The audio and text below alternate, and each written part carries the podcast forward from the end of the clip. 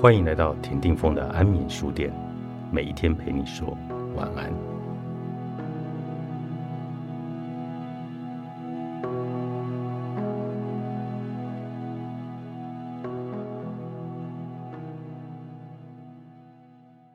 钱币总有两面，没错，人生是一枚钱币，不管发生任何事，钱币都有两面，纵然不一样。我出生的时候，祖母才四十八岁，肯定不算老。可是当我是个幼儿的时候，我认为祖母其实算是很老了。刚出生的小动物对“老”这个字是很敏感的，他们完全认得出谁是哥哥姐姐，谁是上一代，谁是上上一代。除非说谎可以得到糖果。祖母是我生活中的主要照顾者和依靠。当我知道。人总有一天会老死，就很担心他会离开我。我从小就会想，祖母很老了，万一她过世了，我该怎么办呢？谁来照顾我呢？所以我每一天睡前都会自主的祈祷，希望老天爷能够让我的祖母活下去。我不惜把我一半的岁数来分给她。这个祈祷持续了很多年。无论如何，这个愿望是应验了。祖母走的时候，我的孩子满五岁了。祖母真的陪我好久好久。虽然我后来很少回家，可是我明白，有她跟我在这个世界上一起呼吸是多么重要的事。长寿当然也是要靠运气的。她吃的很清淡。我之前说过，我们家的菜绝对不好吃，许多食物都用滚水穿烫沾酱油就算了。但这应该也是一个长寿的理由。他去世那一年九十八岁，是我们家族里最长寿的人。他是一个勇于学习的人，能听些国语是自学的，能看得懂中文字也是自学的。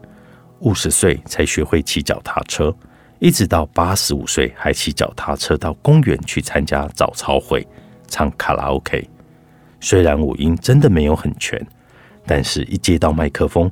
就能够自信的唱歌，还会参加比赛，也会跟团到日本玩。不过，自从八十五岁后的某一天，他骑脚踏车昏倒之后，状况就急转直下。渐渐的，他开始遗忘许多事情；渐渐的，他没有办法出门了；渐渐的，连坐都坐不稳了；渐渐的，连躺着都不舒服了。这让我领悟到一个道理：人生的循环。生老病死，只有在生和老病死之间，距离稍微长了一些，其他都是很急促的演化。老和病、死两个字紧紧的结合着。人是这样的：当你不能跑之后，渐渐的你就不能走；当你不能走之后，很快的你就不能坐；再来，你就不能躺；之后连躺都不安稳。直到有一天离苦得乐，从来没有喜欢过体育课的我，步入中年之后才热衷于跑马拉松。七八年来，也跑完世界六大马了。虽然很缓慢，但每一次在跑步的时候，只要感觉氧气从鼻腔涌进来，我身上的细胞就仿佛会一股震动震了起来。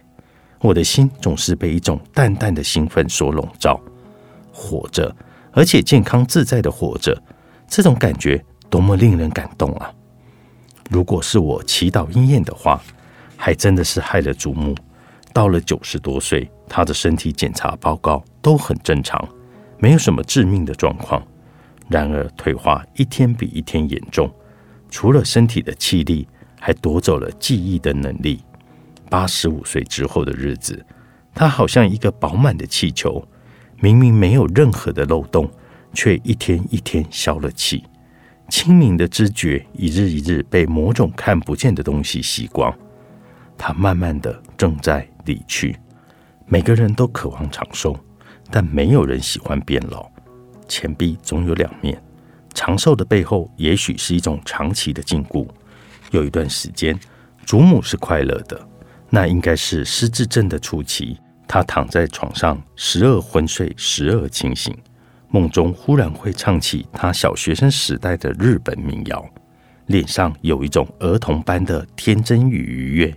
祖母一辈子都非常的节省，但多年来我给他的零用钱，他全部都捐给庙宇添油香。他也曾经在我结婚生孩子的时候送我黄金打的金牌。我对黄金一向没有兴趣，不过对祖母来说，那真是当年充满战乱的世界上最保值的东西。他是我的储蓄启蒙老师。我小学的时候，妈妈每天会给我一块钱零用钱。他都叫我别花掉，存在农会里面。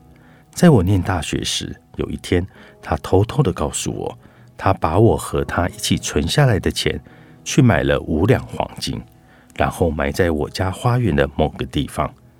听起来很像阿里巴巴和四十大盗的故事。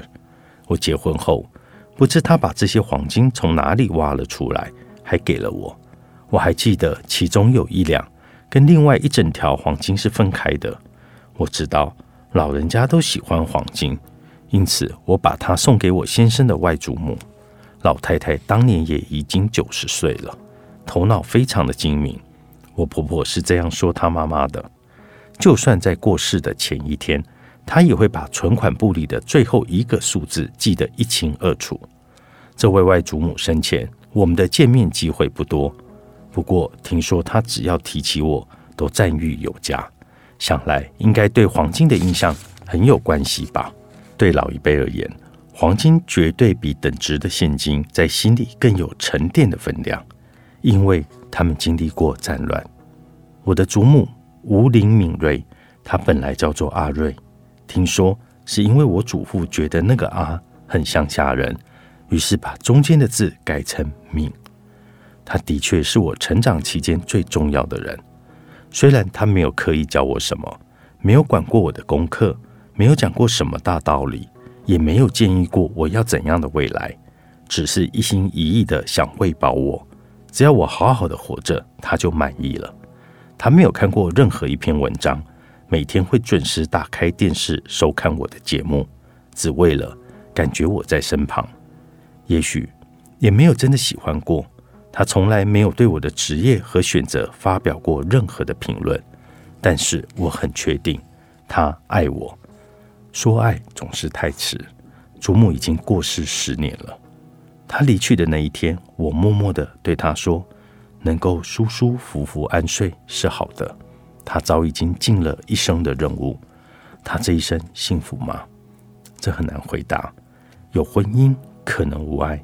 有孩子未必知心，有完整的家庭也未必和睦。没有远大的梦想，不渴望生命巅峰的时刻，没有发光发热过。然而不管如何，他总是尽着自己的任务，好好的活着，照顾着身边的人。不圆满是人生，有缺憾也是人生。人生未必要有波澜壮阔的想象。但一日一日，就算平淡无奇，我们都在承先启后。你没说的，我后来都懂了，也都领受的平平实实。所有的过去都将以另一种方式归来。作者：吴淡如，时报出版。